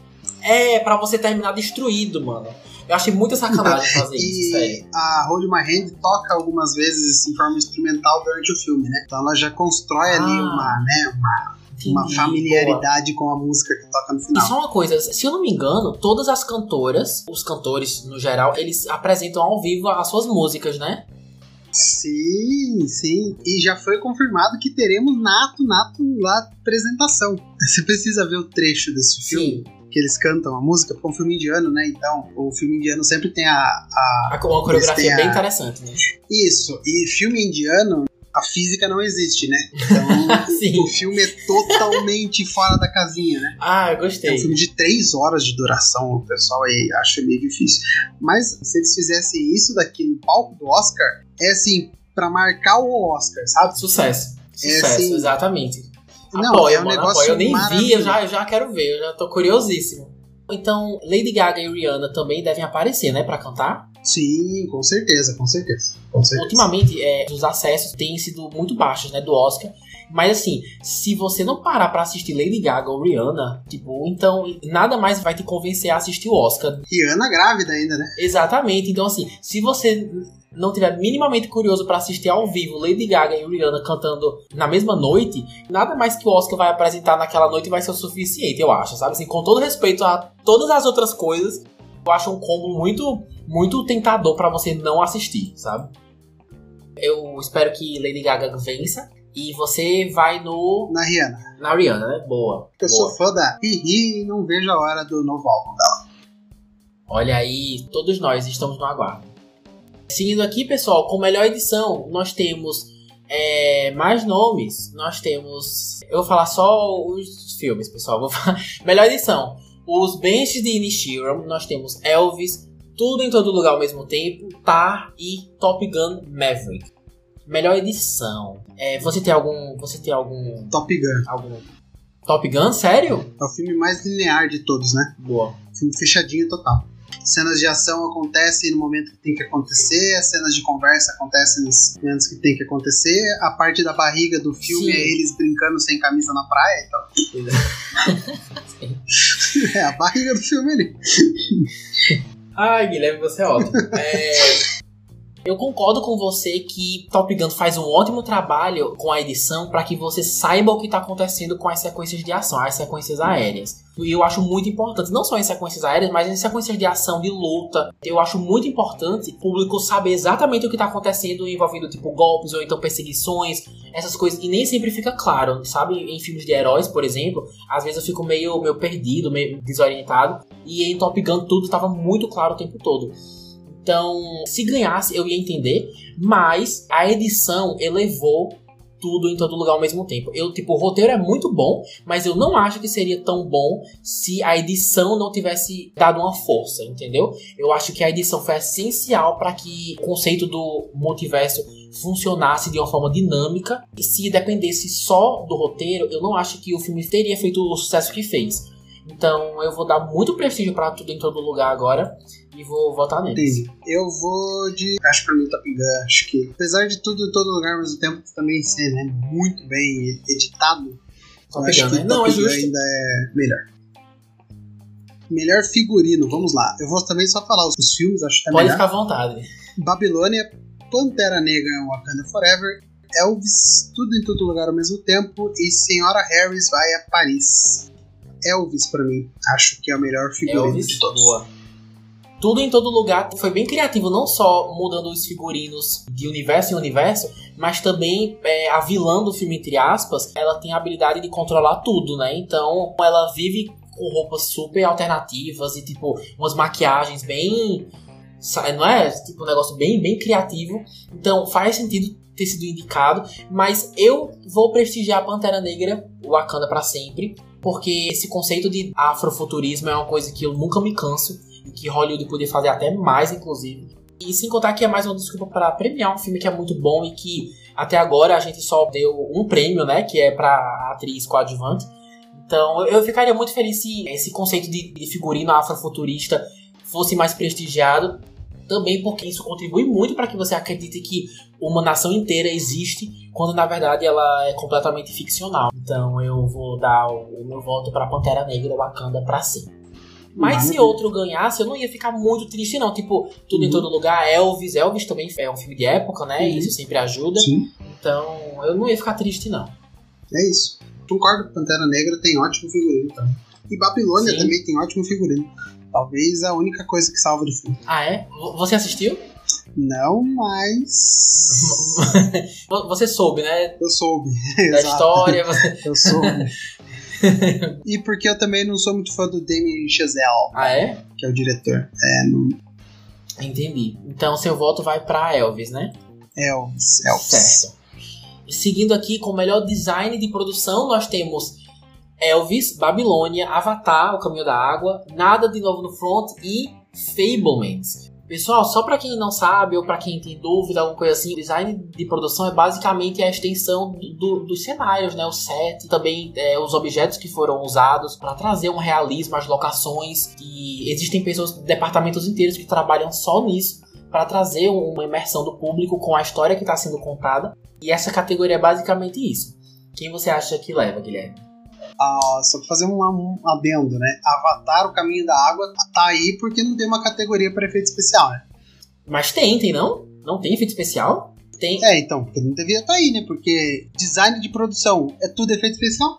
Não, mas o design que eles estão falando, eu acho que é tipo, por exemplo, aquela tribo da água, aí tem toda aquela aquelas redes. Então, mas você não concorda aquelas... que design é, é efeito especial? Porque aquilo ali não existe. Eu concordo, mas eu entendo porque está indicado. Porque assim como tem departamento de designers de produção em filmes reais, como Elvis, Fable e dessas coisas, existem departamentos justamente para criar designs digitais realísticos. Concordo, tá. Design digital. Tudo bem. Tudo bem. Não, mas eu, assim, eu, reconheço que é assim, estranho, eu reconheço. O nível de dificuldade de criar um, um cenário de nada de novo no front, Babilônia, Elvis e os Fables foi muito maior. Ah, eu não sei, mano. Não... O trabalho foi diferente, entendeu? Eu acho que deveria ser assim: Avatar, por ser um filme totalmente digital, um filme totalmente CGI, um filme totalmente com efeito especial, já deveria ter uma categoria no Oscar que premie isso, entendeu? Justo. De design digital, por exemplo. Porque não é o mesmo design. Entendi. Então você acha que deveria ter melhor design de produção digital, aí colocaria tipo Avatar e outros filmes animados, por exemplo. Isso, exato, que teve um design digital aqui, Entendi. Entendeu? Interessante, justo. Eu... Porque o pessoal de Babilônia, eles criaram aquilo, entendeu? Uhum. Na mão, eu quero dizer. Sim. Não tô falando que, cara, que a pessoa não usou a mão para desenhar, entendeu? Eu sei, ah, eu entendo, eu entendo. O objeto existiu. Em Babilônia, eles são grandes festas que são dadas no filme muita, muita coisa naquele cenário acontecendo. Elvis, a mesma coisa. Nada de novo no front, eles recriaram uma guerra, entendeu? Então é diferente. Eu acho que deveria ter uma categoria já pro Oscar começar a se modernizar, porque cada vez, cada ano que passa, vai ter mais, vão ter mais filmes assim. Só, só um adendo. Mas para mim o filme, o melhor design de produção, para mim é nada de novo no front. Eu devia ter reassistido Elvis antes da gente conversar, porque faz muito tempo que eu vi no cinema eu, eu, não lembro, tipo, de muita, muita coisa, mas eu lembro que o design foi um destaque, foi uma coisa bacana. E, e também filme de sim, época, sim. né? Sempre, Sempre ganha, ganha é. nessas mais técnicas. Mas como realmente nada de novo no front é um filme mais fresco na minha cabeça, então eu também vou votar nele porque tudo foi 100% imersivo. Tipo, é, as trincheiras. Tem uma sequência aqui que vários representantes se encontram dentro de um trem para conversar é a riqueza da riqueza. Eles sabem escolher muito bem as locações ou então criar os sets, né? Ah, Desde fazendas até né? tipo vagões inteiros. Sim, exato, com certeza. Então eu, eu concordo. Eu, eu tipo, Fablemans, por exemplo, eu achei bacana, mas eu achei tudo muito tradicional, sabe? Tipo, ah, uma casa americana. Ah, uma escola americana, sabe? Tipo, enfim. Eu não consigo imaginar ganhando. Mas eu ia achar o máximo se Avatar o Caminho da Água ganhasse, porque eu, eu achei os detalhes do mundo ainda assim muito inventivos. Mas vou prestigiar de novo nada. Eh, de novo, nada de novo no front. Virou quase um trava-língua, mas. é, então. Melhor cabelo e maquiagem. Nada de novo no front. Batman, Pantera Negra, Wakanda Forever, Elvis e a Baleia. É aquela, né? O que fizeram com o Brandon Fraser para ele se transformar naquilo é uma boa maquiagem, né? Sim. E já leva o filme acima, né? Mas o que fizeram é, com o rapaz que fez o Elvis é grande também, né? Porque igualzinho. O Batman. Eu só acho que a gente devia fazer um, um, minuto de silêncio só para o fato de que o Batman conseguiu entrar em alguma coisa nesse Oscar, porque quando eu assisti eu pensei, mano, incrível, que filme legal e não sei o que lá. E ele só entrou em melhor cabelo e maquiagem, velho. Que não, saco, não, mano. Entrou em melhor som e efeitos visuais também especiais. Ah, ah, tá. Não, é pelo menos isso. Pelo, pelo menos, menos, mas pelo menos. Parava um pouquinho, só um pouquinho mais de prestígio, mas, mas a gente aceita o que, o que tem, né? Mas assim, então... entrar com o melhor cabelo e maquiagem, também não entendi. O, o pinguim, né? O pinguim ali. É, eu acho que é o pinguim, mas... é. Pronto, eu acho que o Pinguim está pro Batman, assim como o Brandon Fraser está pra Ah, tá. Baleia. Entre os dois, então, eu, eu prefiro o Brandon Fraser. Ah, é? Cara, sendo bem sincero, como ele mudou muito com o tempo, eu não sei até que ponto é maquiagem até que ponto é o, é o Brandon Não, é, é bastante É bastante? maquiagem. É bastante. É, é, é assim, é 90% da maquiagem. Sim, O que a gente tá vendo, entendeu? Eu ia votar em Pantera Negra de novo, mas quer saber? Eu vou votar em Elvis, porque eu lembro que teve muitos pontos interessantes positivos. E por ser um filme de época, isso sempre mexe muito com o Oscar, né? E cabelo e maquiagem é a primeira coisa que chama a Sim, atenção em sim. filme de época pro Oscar, enfim. Então eu vou votar no Elvis. É, eu, eu tô torcendo pela baleia, mas acho que Elvis leva também. Sim. E só uma menção honrosa aqui pra nada de novo no front. Porque, como eu falei, eu, eu assisti recentemente e tem várias vezes que, tipo, o protagonista ele fica todo sujo, o rosto Sim. todo marcado. E, e eles focam mesmo no rosto, tipo, é muito nítido o que tá acontecendo ali no rosto dele. Eu acho, acho muito visualmente cativante, sabe? Tipo, em termos de, de camuflagem e tudo mais. Então, eu gostei muito que eles exploraram até onde deu a maquiagem, o cabelo, principalmente a maquiagem em um filme de guerra, coisa que eu não vejo com muita frequência, sabe? Então eu, eu, eu achei um trabalho muito bem feito também. Então, seguindo aqui, melhores efeitos visuais. Nós temos Nada de Novo no Front, Avatar, O Caminho da Água, Batman, Pantera Negra, Wakanda pra Sempre e Top Gun Maverick. Olha, eu acho que qualquer coisa que não seja Avatar vai estar errada. É, exatamente o que eu ia falar. Acho que isso daí não tem nem. como- O cara, é como eu falei, o cara, o cara foi até Pandora, gravou o filme e trouxe pra mim. Exato. Mano, o cara passou, tipo, anos, mais de uma década, eu acho, né? Fazendo. É, eu acho que. Quem foi que falou? Ela faz uma, uma, uma general no filme lá. a, uma a atriz Kate, a famosa. Kate Winslet. Não, não. É a Kate Winslet tem uma nave da, da água, né? Sim. Putz, esqueci o nome. Mas ela é uma humana e ela conversa com o general lá, com, com o vilão, e manda ele pra Pandora. Eu esqueci o nome. Ah, eu não A sei. atriz falou Sim. que ela esqueceu que ela gravou esse filme. De tanto tempo que ela gravou o filme. Eu- não, a, a meta de vida, assistir Avatar no cinema com os amigos e pensar, caramba, sou eu aí? Tinha Esquecido, caramba. É. Que legal, eu tô nesse Esqueci que filme. gra- ela tinha esquecido. Ela, ela pensou que o filme tinha sido cancelado, que o filme tinha sido engavetado, porque ela nunca tinha ouvido Não. falar. Meu Deus. Daí, do nada, começaram a perguntar pra ela como que foi gravar. Ela falou, não lembro. Ah, eu achei o máximo essa história, mano. Achei ótima. Nossa, muito bom. Não, mas é o seguinte, pra gente parece óbvio que é Avatar que vai ganhar. Mas como às vezes o Oscar tem dessas de querer surpreender e se achar muito diferentão, eu soube que o, o James Cameron, ele não é a pessoa mais simpática e carismática que existe na face da Terra. Vamos só falar isso.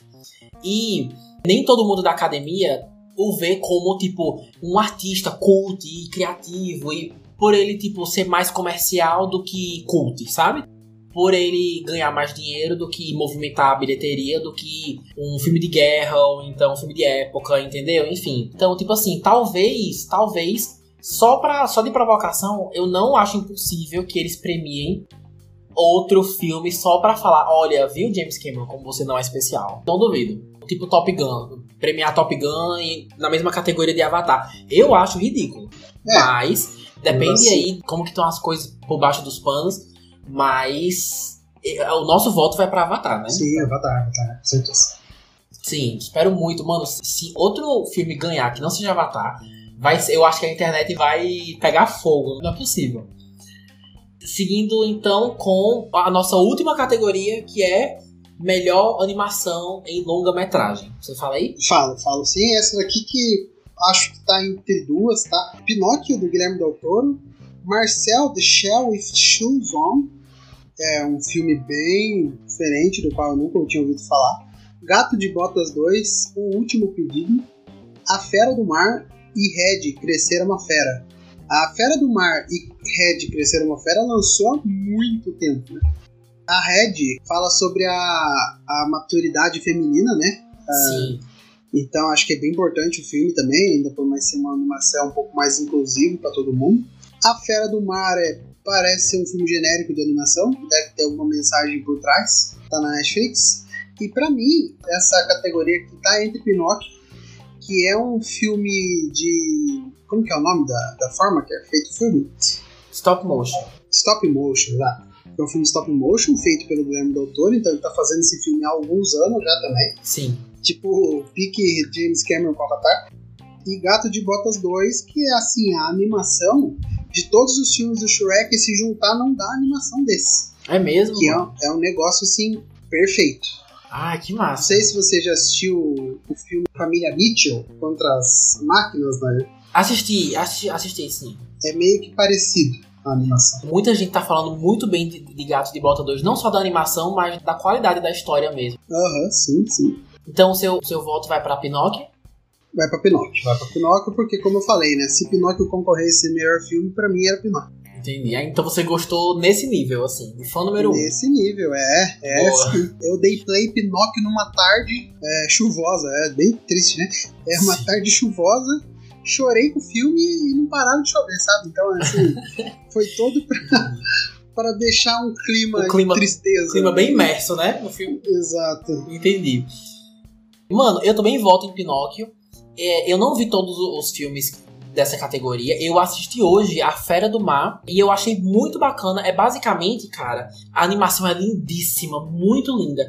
É basicamente uma versão da Netflix de Como Treinar Seu Dragão. É basicamente isso. Só, só que ao invés de dragões, são Ah, monstros tá. marinhos. E fala, fala muito sobre inclusão, sobre violência, preconceito. E tudo isso com uma animação muito, muito bonita. Mas realmente pega, pega muito emprestado de, de como treinar seu dragão. Mas assim, apesar de adorar a animação e também ter gostado de Red, eu acho que Pinóquio leva por ele ser, entre aspas, o filme mais artístico de todos. Tipo, por ele ter um conceito mais diferenciado, por ser drama, com stop motion, envolvendo, enfim, vida, morte, fala muito sobre a passagem do tempo. E sem contar que os últimos cinco minutos de Pinóquio são uma das coisas mais depressivas que eu já vi na minha vida. Mas, Céu. mas tirando isso, é... O o começo também é complicado, Sim. o fim é pior. não, mas eu O fim parece que a gente tá no começo. exatamente. Não, mas eu falo mais do final porque quando eu vejo que o tempo tá acabando do filme, eu pensei, não, o filme vai terminar e é isso, um sorriso no rosto, felicidade e agora e a vida segue. Não, mas tipo, eles aproveitaram muito os últimos cinco minutos, tipo, tristeza, tristeza, tristeza, luto, luto, luto, tristeza, aí sobe os créditos, entendeu? Foi isso esse filme. Eu acho que vai ser Pinóquio pensando mais estrategicamente do que o que mais eu gostei. Porque eu consigo imaginar Pinóquio também por um diretor muito prestigiado, vai chamar mais a atenção da academia, entendeu? E também com um personagem muito icônico, né? Também voto em Pinóquio. Nossos dois votos vão pra esse filme, né? Coincidimos. Vai pra Pinóquio, com certeza. Perfeito, mano, perfeito. Eu espero que no próximo Oscar eles lembrem que existem, além de homens no mundo, né? Sim, E além de pessoas brancas também, acho que eles deveriam indicar é importante, é importante. Com certeza. Bora ver se ano que vem a gente vê uma diversidade um pouco maior. E só um detalhe, pessoal. Não é diversidade por ter diversidade. Tipo, ah, uma mulher negra, check. Aí, tipo assim, asiático, check. Não, tipo, existem pessoas literalmente fazendo trabalhos sensacionais, mas que um grupo muito seleto escolhe não dar oportunidade para essas pessoas serem prestigiadas, entendeu? Com trabalhos muito bons também. Como, por exemplo, a Mulher Rei, na minha opinião. Enfim, fica aí pro, próximo ano. E com certeza, quando o Oscar acontecer, quando for transmitido, alguém deve falar sobre isso. Eles sempre falam, né? Tipo, ou, ou então al- alguma mulher apresentando algum prêmio, alguma coisa, eles sempre dão alguma, alguma patada no Oscar pra eles mesmos perceberem o erro que estão fazendo, né? Espero, né? Porque esse ano é o Jimmy Kimmel de novo, né? Que vai apresentar. É, isso. Vamos ver, vamos ver. Ano passado foi marcado pelo tapa É. do Will Smith, né? Inclusive, cara, eu, eu- queria te perguntar agora sobre isso. Você acha que o Jimmy Kimmel vai ter coragem de fazer uma piada envolvendo isso? Ou não? Ah, ele vai abrir o Oscar com isso. Vai?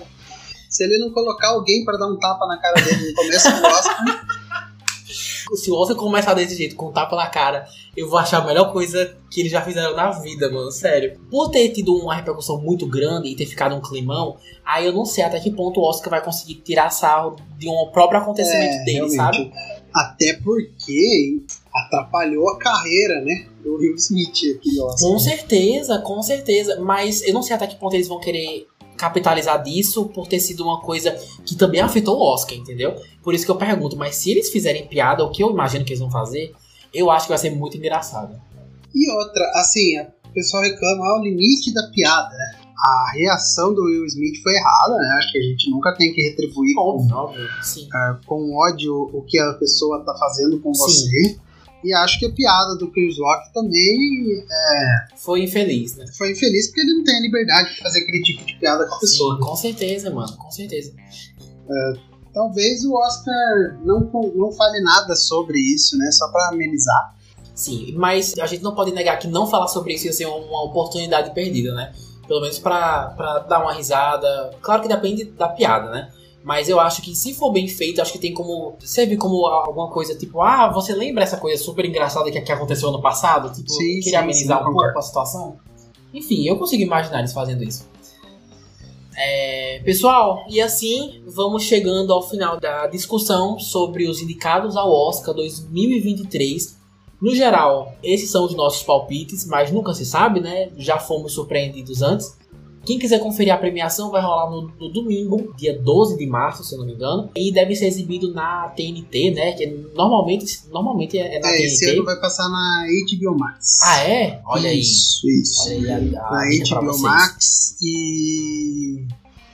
E é isso, só na HBO Max mesmo. Não vai nem Sim. passar na, na canal aberto. Ah, Ah, é? fechado, no caso. Isso. Ah, bom saber, bom saber. Mas e vocês, ouvintes? Vocês concordam com os nossos palpites? Quem vocês acham que vai ganhar o melhor filme? Tivemos muitos esnobados esse ano ou não? O que vocês acham? Comenta lá no Instagram, por favor, arroba sessão às 6. Adoro saber seus feedbacks e impressões. Estamos no YouTube, Google Podcasts, Apple Podcasts, Spotify, Deezer, só procurar por lá. Se quiserem ouvir podcasts de filmes do Oscar específicos desse ano, como Tudo em Todo Lugar ao mesmo tempo, Elvis, Avatar, todos os links estarão na descrição. Beleza? Quero também, óbvio, agradecer ao Guilherme por ter topado participar. Obrigado por ter topado de verdade. E se quiser, pode ficar à vontade e, e divulgar o podcast, suas redes sociais, que a hora é Claro, essa. claro. Obrigado mais uma vez pelo convite, Lucas. É, se precisar também de novo, só chamar que a gente dá um jeitinho de vir gravar aqui. E é isso. Se o pessoal quiser escutar mais sobre, só procurar por Podpacast aí no seu agregador favorito de podcasts ou arroba Podpacast no Instagram, tá bom? É isso. Muito obrigado. Vamos torcer para ter um Oscar, um Oscar bom esse ano, com muita Sim. música. Acho que os pontos grandes vão ser as músicas também é, dos filmes e os Sim. discursos também. Espero que ele não comece a tocar a musiquinha do Oscar com 20 segundos de discurso. Nossa, Deixa muito a pessoa chato, falar. mano. Sim, É, exatamente. então é isso.